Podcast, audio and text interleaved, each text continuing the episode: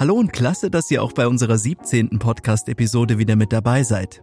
Nachdem sich unser Baumentor-Team eine kleine Sommerpause gegönnt hat, will ich euch gar nicht allzu lange auf die Folter spannen und direkt loslegen. Ach ja, ich bin übrigens Andreas und diesmal habe ich ein Thema für euch, das bei der Planung oftmals viel zu stiefmütterlich behandelt wird, nämlich die Kosten, mit denen ihr nach dem Hausbau rechnen müsst. Viel Spaß dabei!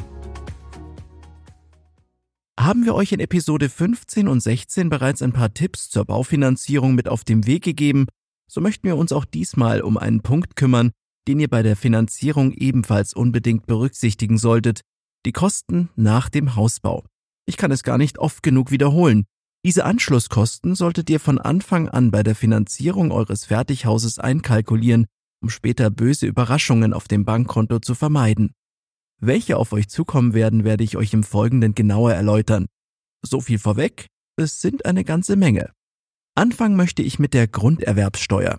Diese wird fällig, sobald ihr in Deutschland ein Grundstück, Haus oder eine Eigentumswohnung kauft. Je nach Bundesland beträgt diese 3,5 bis 6,5 Prozent des Gesamtkaufpreises. Dazu können noch die Gebühren für einen Notar und den Grundbucheintrag eingeplant werden. Die Grunderwerbsteuer fällt dagegen nur einmal an. Anders sieht dies bei der Achtung, nicht verwechseln, Grundsteuer aus, die jährlich anfällt. Sie wird auch Bodenzins genannt und ist eine Steuer auf das Eigentum, aber auch auf Erbbaurechte an Grundstücken. Sie wird mit einer komplizierten Rechnung ermittelt. Das Finanzamt legt zunächst einen Einheitswert fest. Dieser bestimmt den Wert der Immobilie. Dieser Einheitswert wird nun mit einer Steuermesszahl multipliziert. Die Steuermesszahl liegt zwischen 2,6 und 10,0. Entscheidend ist, um welchen Immobilientyp es sich bei euch handelt und ob sich das Gebäude in den neuen oder alten Bundesländern befindet. Das Ergebnis ist der Grundsteuermessbetrag. Dieser wird wiederum mit einem Hebesatz multipliziert, der von der jeweiligen Gemeinde abhängt. Sinnvoll ist es, sich schon vor dem Hauskauf über die Höhe des Hebesatzes in der Gemeinde zu informieren. Ganz schön kompliziert, oder? Neben der zum Verwechseln ähnlichen Grunderwerbsteuer und der Grundsteuer kommen nach dem Hausbau mit der Gebühr für die öffentliche Straßenreinigung weitere Kosten auf euch zu. Diese hängen ebenfalls von der jeweiligen Gemeinde ab. Nicht nur das, auch Gebühren für die Müllentsorgung müssen entrichtet werden. Dazu kommen die Kosten für die Mülltonnen. Hier könnt ihr als Eigentümer oftmals selbst entscheiden, wie groß die Tonnen sein sollen. Pro Person wird jedoch eine bestimmte Literzahl je Tonne gerechnet. Die Berechnung der Müllkosten ist auch von der Art des Mülls abhängig. Hier wird zwischen Restmüll, Biomüll und Papier unterschieden. Habt ihr in eurem Eigenheim einen Kaminofen, so müsst ihr den dazugehörigen Schornstein einmal pro Jahr kehren lassen. Zuständig dafür ist der Schornsteinfeger. Alle drei Jahre sollte zudem eine Besichtigung der Feuerstätte stattfinden, bei welcher überprüft wird, ob der Ofen noch sicher betrieben werden kann. Eine genaue Übersicht über die Kosten für den Schornsteinfeger findet ihr in der sogenannten Kehr- und Überprüfungsordnung, kurz KÜO. Hier sind nicht nur die Arbeitswerte für die verschiedenen Leistungen aufgelistet, sondern auch Zeitangaben für wiederkehrende Arbeiten. Auch auf Kosten für Wasser und Abwasser müsst ihr euch nach dem Hausbau einstellen.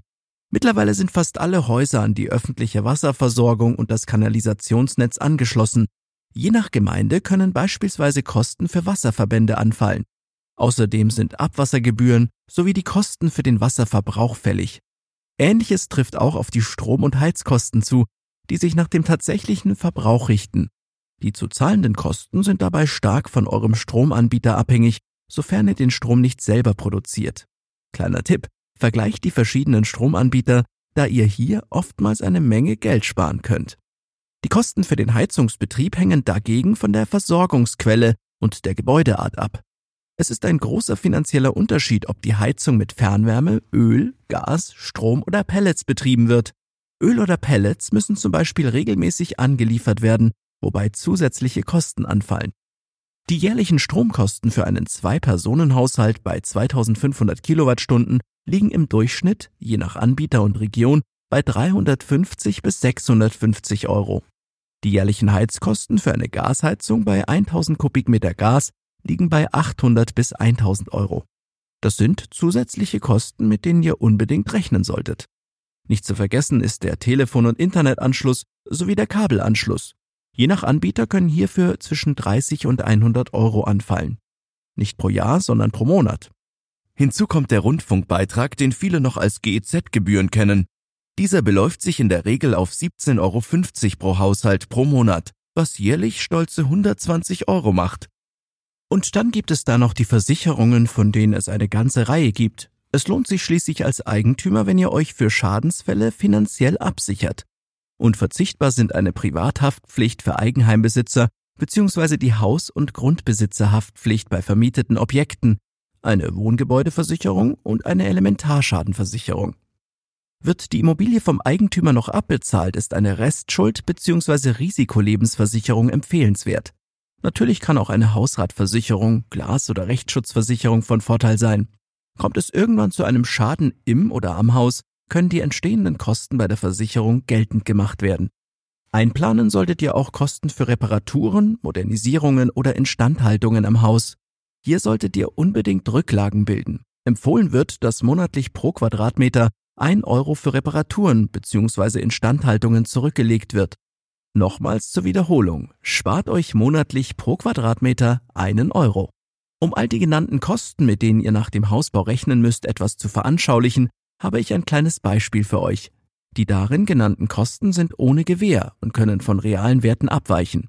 Als Beispiel bediene ich mich an einem Effizienzhaus 55 mit der Größe von 140 Quadratmetern auf einer Grundstücksfläche von 400 Quadratmetern. Zu berücksichtigen ist, dass der Zwei-Personen-Haushalt über eine Gasheizung verfügt und sich das Haus in Köln befindet. Würde es sich zum Beispiel um euer Haus handeln, so müsstet ihr also mit folgenden Kosten rechnen. Für die Hausratversicherung zahlt ihr 16,67 Euro pro Monat. Die Wohngebäudeversicherung kostet euch 12,50 Euro pro Monat. Für die Grundsteuer fallen weitere 65 Euro an. Die Elementarschadenversicherung kostet euch monatlich 15 Euro. Eine schnelle Internetverbindung und Festnetz belaufen sich auf 40 Euro. Die Stromkosten betragen 47,50 Euro. Eure Haftpflichtversicherung macht monatlich 6,25 Euro. Heizkosten in der Höhe von 66,67 Euro. Der Schornsteinfeger kostet auf einen Monat runtergebrochen 8,33 Euro.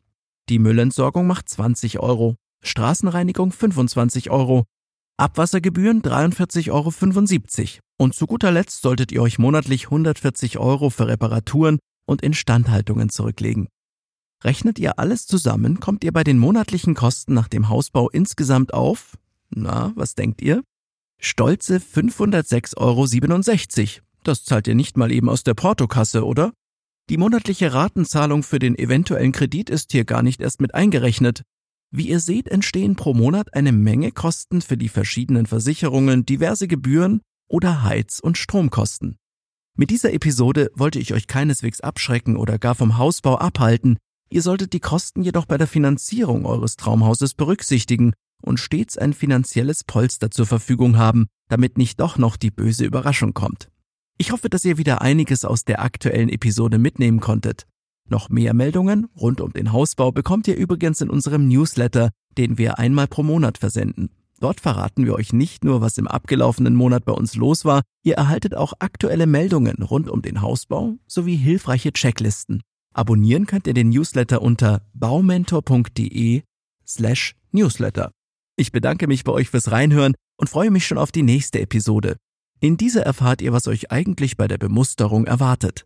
Bis dahin eine gute Zeit, euer Andreas und das Baumentor-Team.